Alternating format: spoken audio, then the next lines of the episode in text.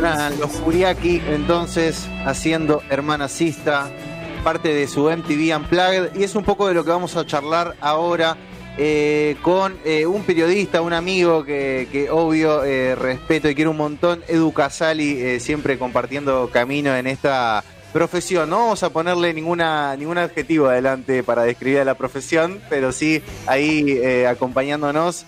Edu es autor de Desenchufados, este libro del que vamos a charlar que recorre la historia de los MTV Unplugged de habla hispana. Eh, Edu, ¿cómo estás? ¿Todo tranqui? Eh, acá estoy con Cami Coronel. ¿Cómo va, Tommy? ¿Todo tranqui? Hola, Cami. No puedo creer que Chichi Peralta no era el que cantaba. ¿Viste? no lo puedo creer.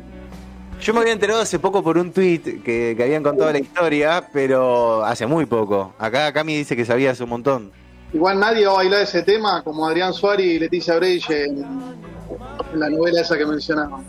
Sí, Puede sí, ser. sí, sí, Puede ser. Pasa, eh, tenés razón, es verdad que, fue como ahí medio épica cuando apareció, pero bueno, viste, Suárez tiene sus cosas y a veces no lo nombramos tanto. Che, eh, ¿cómo, ¿cómo viene todo el tema de desenchufados? ¿Cómo, cómo te surgió esta idea? Eh, a ver, eh, los MTV Unplugged nos marcaron desde algún lado. Eh, no importa la edad que tengas, te llegó alguno, viste alguno, tu viejo, tu vieja capaz tiene alguno en DVD o te mostró algo que, le pareció épico. ¿cómo, ¿Cómo surgió toda esta idea, Edu? No, a mí siempre me, gustaron los, los MTV Unplugged desde que empecé a escuchar música mi viejo no tenían, porque mi viejo no escuchan rock ni, mucho menos. Eh, mi viejo está más para la cumbia, mi viejo más para lo metódico, así que no había nada. Pero sí me pasó de conocer a muchos artistas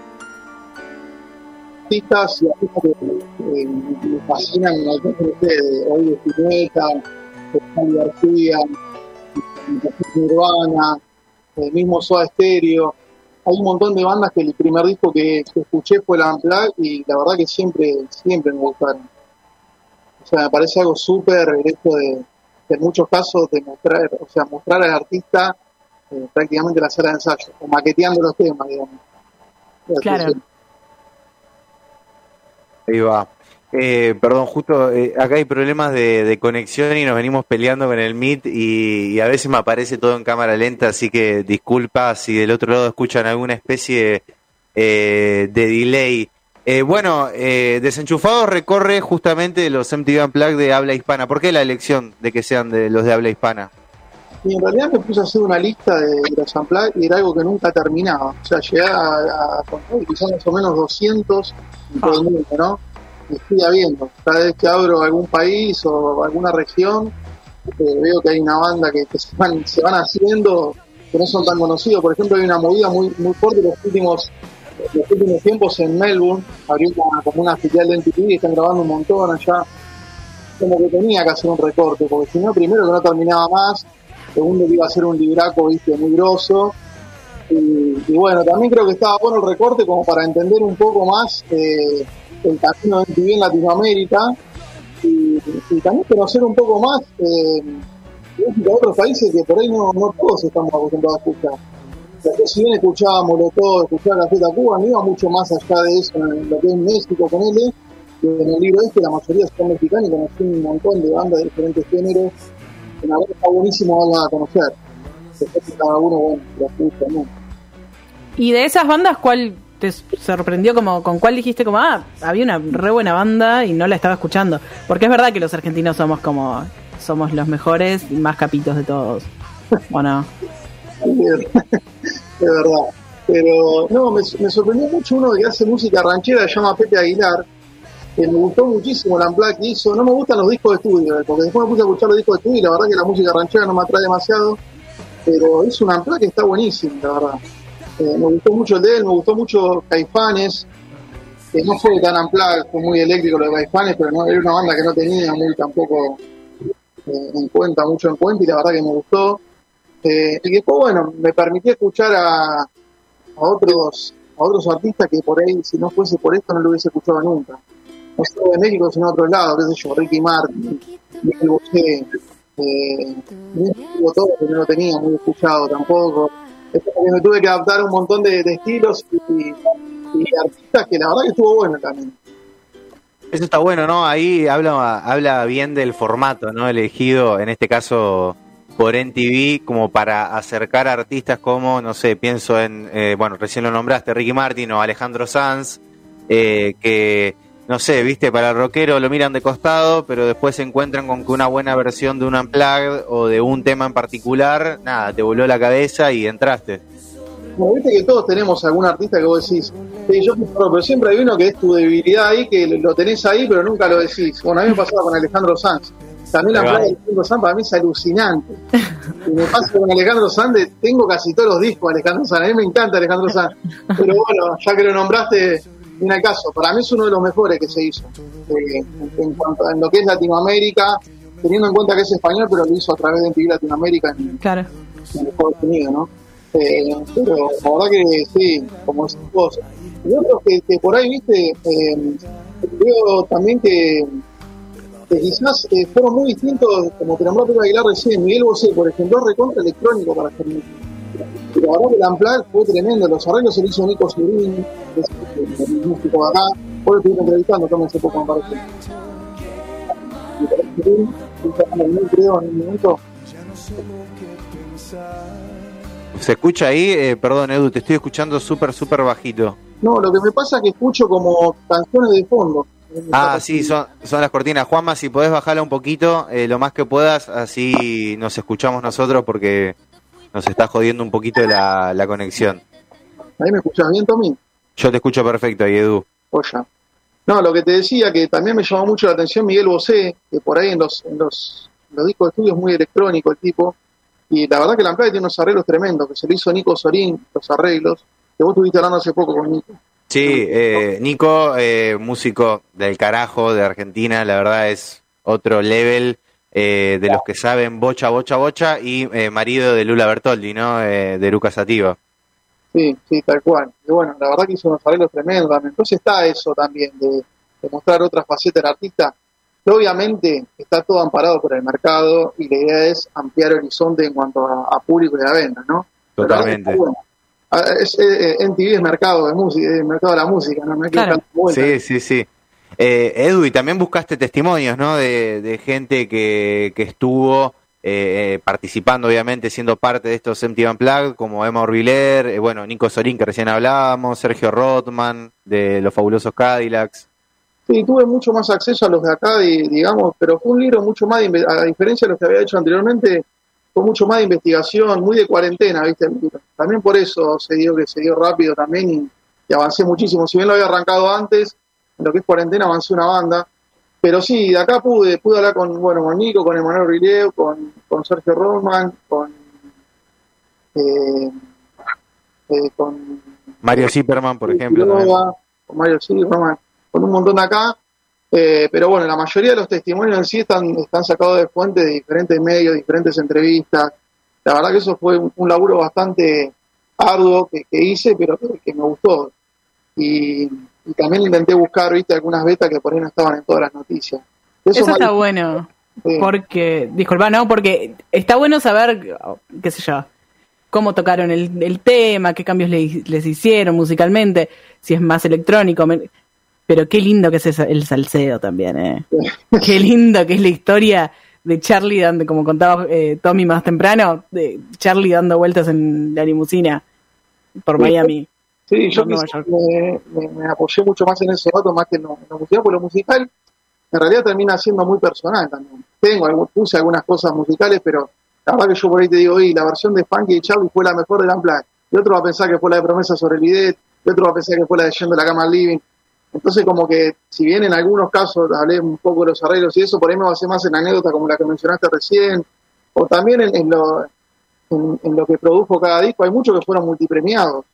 Y, y también eso está bueno, es parte de la industria también y está bueno resaltarlo. Claro. Sí, también a bandas que habían sacado eh, buenos discos, ¿no? Que les había ido muy bien y que capaz con un videoclip habían entrado en el mundo MTV, eh, pero que, que con el Unplugged eh, pasan a otro level, ¿no? Como que eh, ya son parte ahí de, de esa industria y eso los hizo crecer un montón en, en toda Latinoamérica. Sí, eso es zarpado. Es zarpado que los Silvia Cuidé que hayan grabado antes que Spinetta, ponete. Eso marca lo, lo atentos que estaban también desde la, desde la compañía eh, viendo lo nuevo, ¿no? Porque Ira que tenía dos discos, tres discos. Claro, eran rapiditos. Tres discos de estudio tenían. Y, y, así hay un montón, pero sí, los intentan agarrar a todos en el pico de la ola. Claro. Eh, y después, bueno, algunos los agarraron no tanto en el pico, pero ya son clásicos. Eh, a ver, el pico de la ola de Charlie, ¿cuándo es? Los 40 años que tocó. No, no tuvo pico Charlie porque siempre fue un genio. ¿no? Entonces, como que en el momento que lo hagan iba a caer bien igual.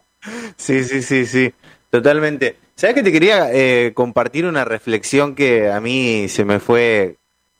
A ver, se me fue armando en la cabeza a medida que empezaron a aparecer los Tiny Desk, eh, este formato eh, que hay ahora en YouTube de un montón de artistas que eh, si bien no son como un show entero como los MTV Unplugged de una hora capaz con eh, 15 temas, eh, son tres o cuatro, son formatos tipo de 20 minutos, pero sí marcan esto de un escenario preparado para ese artista y eh, también de el formato acústico, ¿no? O de otro formato, ¿no? Al, al original de, de, las canciones grabadas.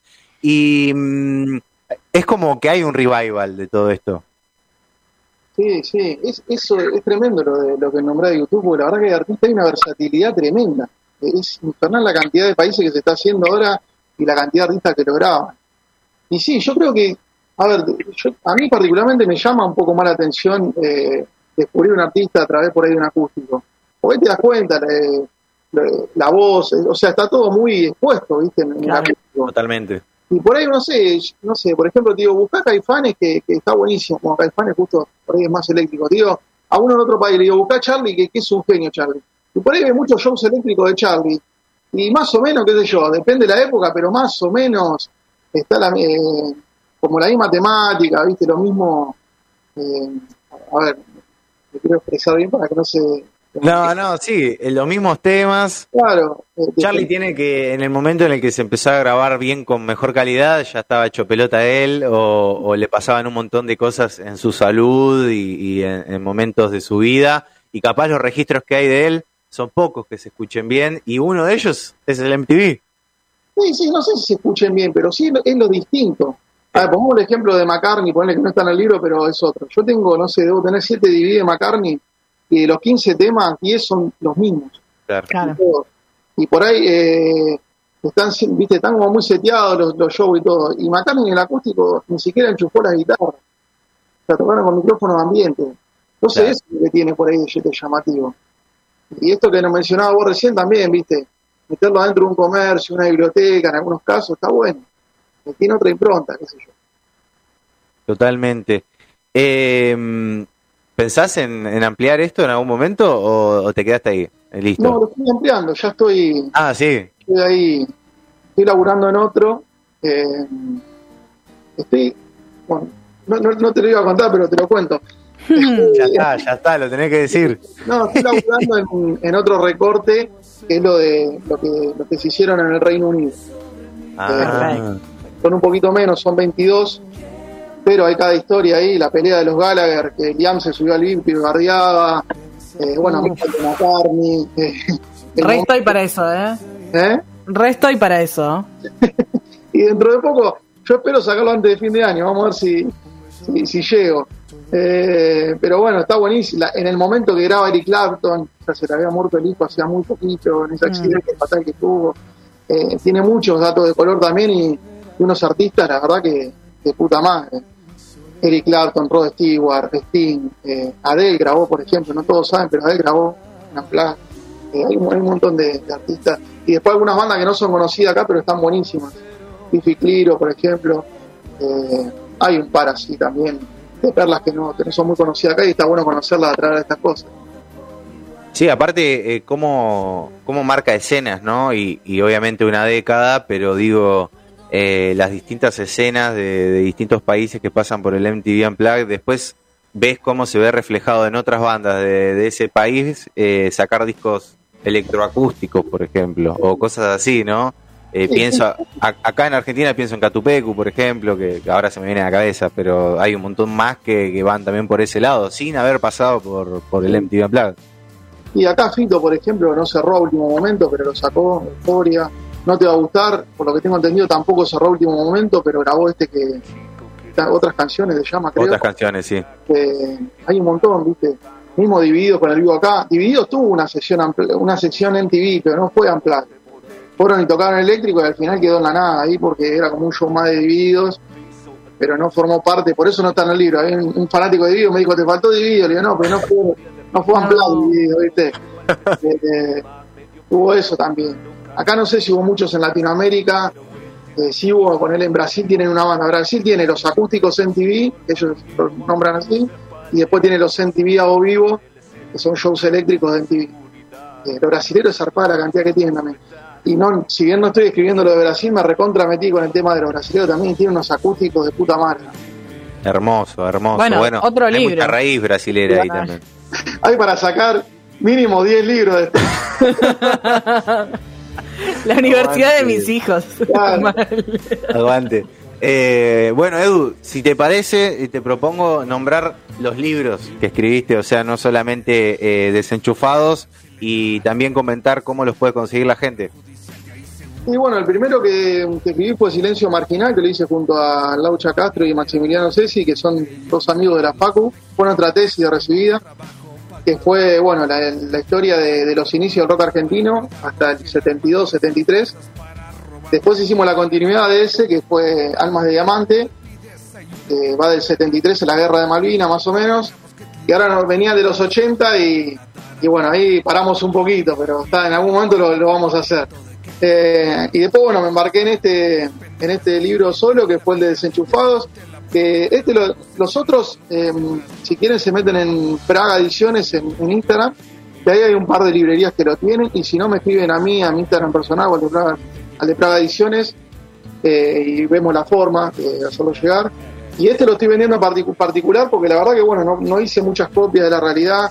Y la realidad también que dejar a consignación en todos lados después es un tema entonces dije bueno prefiero hacerlo más de más de, apuchitos y, y lo estoy vendiendo de manera particular particular es mejor, no inmobiliaria, que sea particular. Claro, siempre. Y bueno, un precio también un poco más bajo como para pagar un envío o algo si no son de acá de la zona. Eh, el Instagram es eh, desenchufados de NTV, de este, desenchufados. Y los otros, bueno, por ediciones. Y si no, en el mismo Instagram este me lo piden y, coordinamos. Eh, arroba desenchufados de NTV. Genial. Eh, Edu, gracias por, por pasarte por Gran Desorden y por Colmena y por presentarnos desenchufados. No, gracias a ustedes chicos por la, por la invitación. La verdad que estoy re contento que, que le esté yendo como le está yendo. Están metiendo altas notas por lo que estoy viendo, por la seguida, la seguida que le estoy pegando. Eh, y bueno, re felicito por el programa y aguante Chichi Peralta. aguante, gracias Edu. Te mando un abrazo, amigo. No, gracias. Edu Casali, eh, periodista, escritor y autor de Desenchufados, eh, este recorrido por la historia de los MTV Unplugged de habla hispana. ¿Y por qué no escuchar al maestro, eh, al más genio de todos, Charlie García, haciendo chipi chipi?